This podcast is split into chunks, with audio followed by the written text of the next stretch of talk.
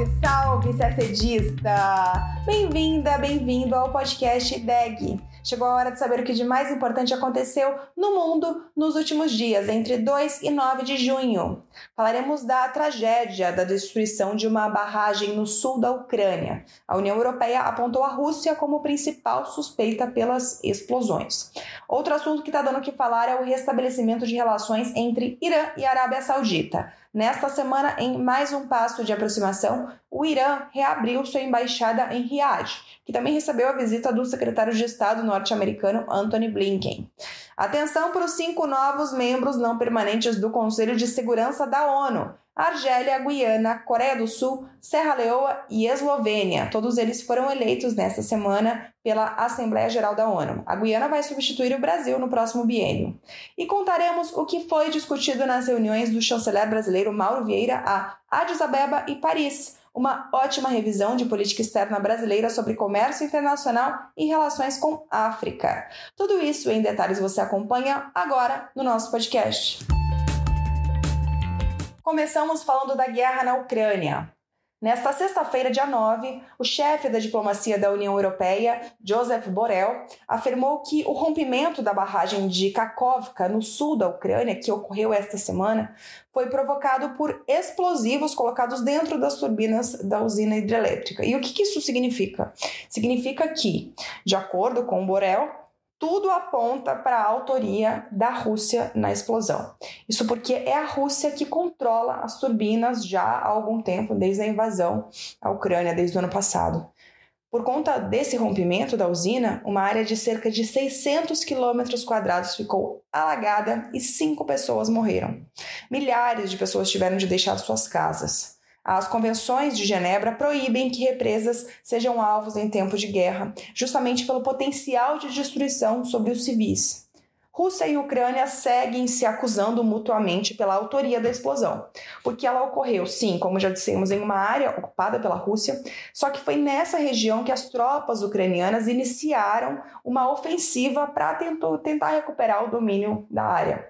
A Rússia acusou na quinta-feira a Ucrânia na Corte Internacional de Justiça por ter, segundo a Rússia, destruído a barragem com enormes ataques de artilharia. O Itamaraty publicou nota na ocasião do rompimento da barragem, afirmando que o evento demonstra, mais uma vez, o trágico e duradouro impacto da guerra para as populações civis e também a urgência da busca do entendimento entre as partes com vistas à cessação das hostilidades. O governo brasileiro afirma que está disposto a colaborar, inclusive com as organizações internacionais competentes, para a mitigação das consequências do incidente. Além disso, considera indispensável a apuração de responsabilidades no episódio por entidade internacional isenta e independente. Agora falamos de Oriente Médio. Na terça-feira, dia 6, o Irã reabriu sua embaixada na Arábia Saudita após sete anos de distanciamento entre os dois países. No mesmo dia, o governo iraniano afirmou que um dos eixos principais da relação bilateral deverá ser a cooperação nuclear sob a supervisão da AIEA. A Arábia Saudita cortou relações diplomáticas com o Irã em 2016 depois que cidadãos iranianos atacaram missões diplomáticas sauditas na República do Irã, isso depois de uma execução em Riad de um clérigo. Sete anos depois, no último dia 10 de março, Irã e Arábia Saudita decidiram retomar as relações diplomáticas sob mediação da China. Além de estreitar os laços em áreas como economia e tecnologia, os dois países concordaram em respeitar a soberania e não interferir em assuntos internos um do outro.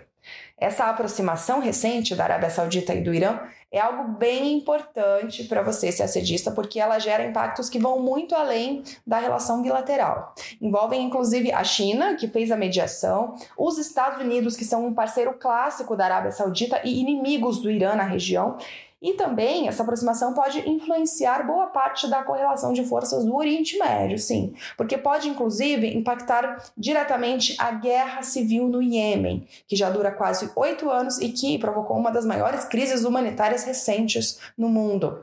O Irã, que tem maioria xiita, e a Arábia Saudita, que tem maioria sunita, apoiam rivais nessa e em várias outras zonas de conflito no Oriente Médio. No Iêmen, o Irã apoia os rebeldes hutis, enquanto a Arábia Saudita lidera uma coalizão militar pró-governo iemenita.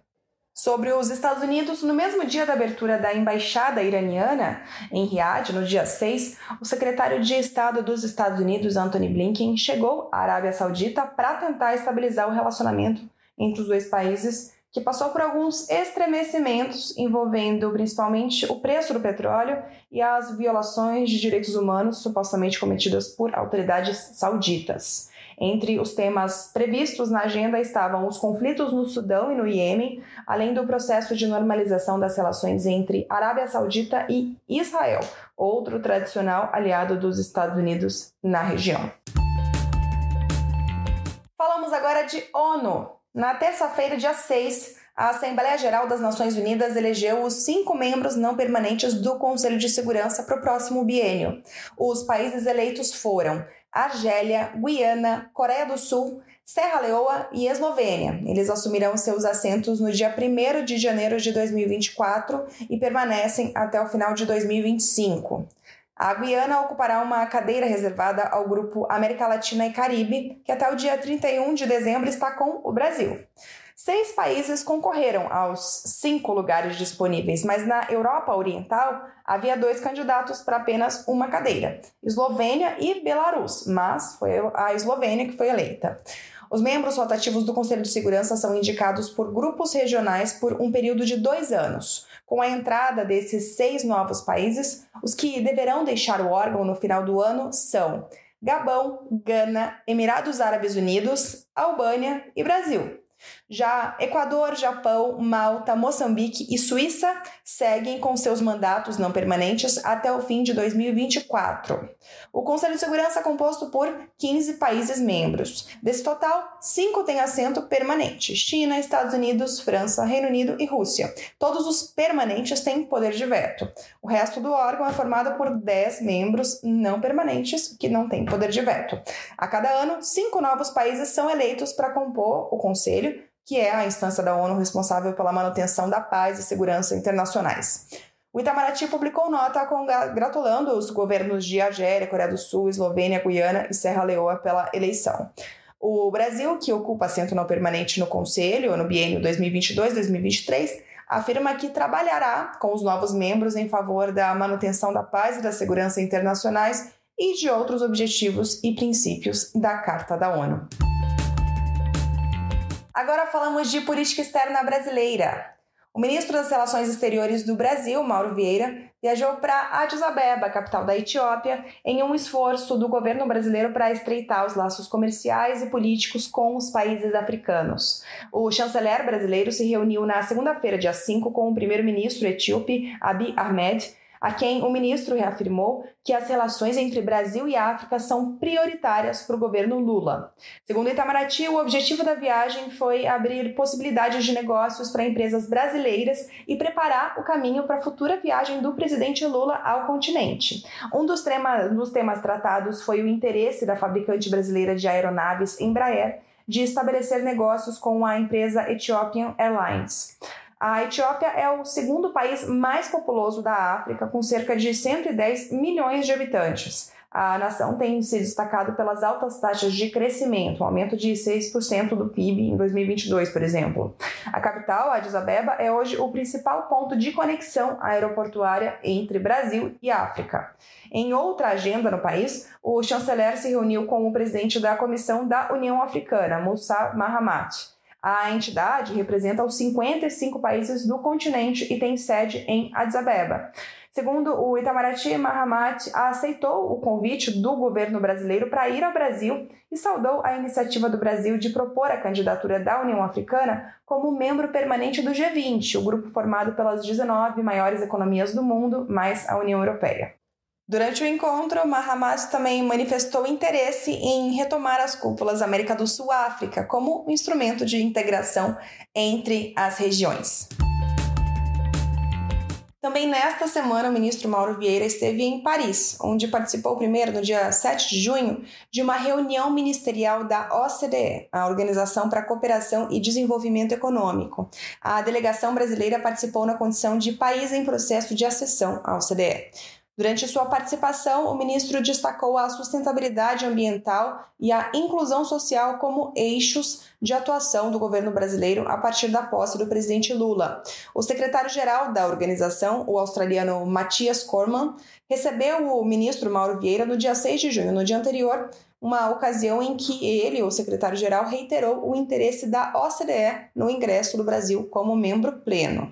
A OCDE foi criada em 1961 e ela é atualmente integrada por 38 países como membros plenos. As relações entre o Brasil e a organização desenvolvem-se desde o início da década de 90.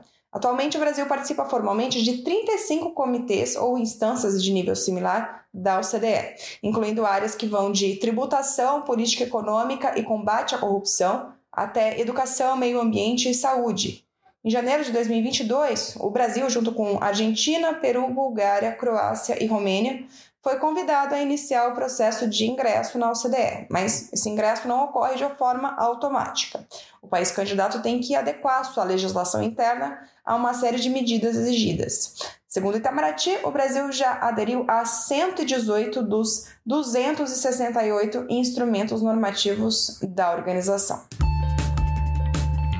Seguimos com política externa brasileira. Ainda em Paris, entre os dias 7 e 8 de junho, o ministro Mauro Vieira participou de duas reuniões relacionadas à Organização Mundial do Comércio, a OMC. Uma delas, uma reunião em nível ministerial organizada pela Austrália, e a outra foi uma reunião de ministros do, do grupo de Ottawa, organizada pelo Canadá.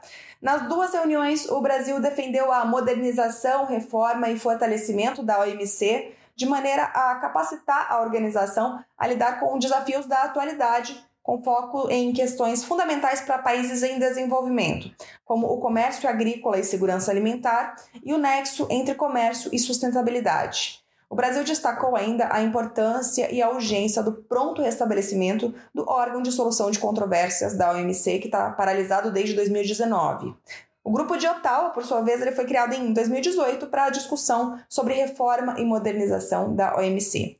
Ele reúne a União Europeia e mais 13 países. O Brasil participa da iniciativa desde o início e vem sinalizando a importância da modernização da OMC, das questões de desenvolvimento, das pendências da agenda negociadora com foco em agricultura e da necessidade de restauração do pilar de solução de controvérsias. As duas reuniões que ocorreram em Paris acontecem no contexto de preparação para a próxima reunião ministerial da OMC, a MC13, que deverá ocorrer nos Emirados Árabes Unidos em fevereiro de 2024. A MC13 deverá abordar vários temas negociadores, que vão desde comércio eletrônico até a eliminação de subsídios à pesca em alto mar. Segundo Itamaraty, além de buscar resultados específicos em temas de seu interesse na MC13, o Brasil defende que os membros da OMC passem a se reunir em nível ministerial com frequência anual e que a organização busque soluções multilateralmente acordadas para questões que vêm ganhando impulso na atual conjuntura econômica, como subsídios industriais e agrícolas e comércio e sustentabilidade. E a gente termina o nosso podcast por aqui. Uma ótima semana, bons estudos e até sexta-feira que vem.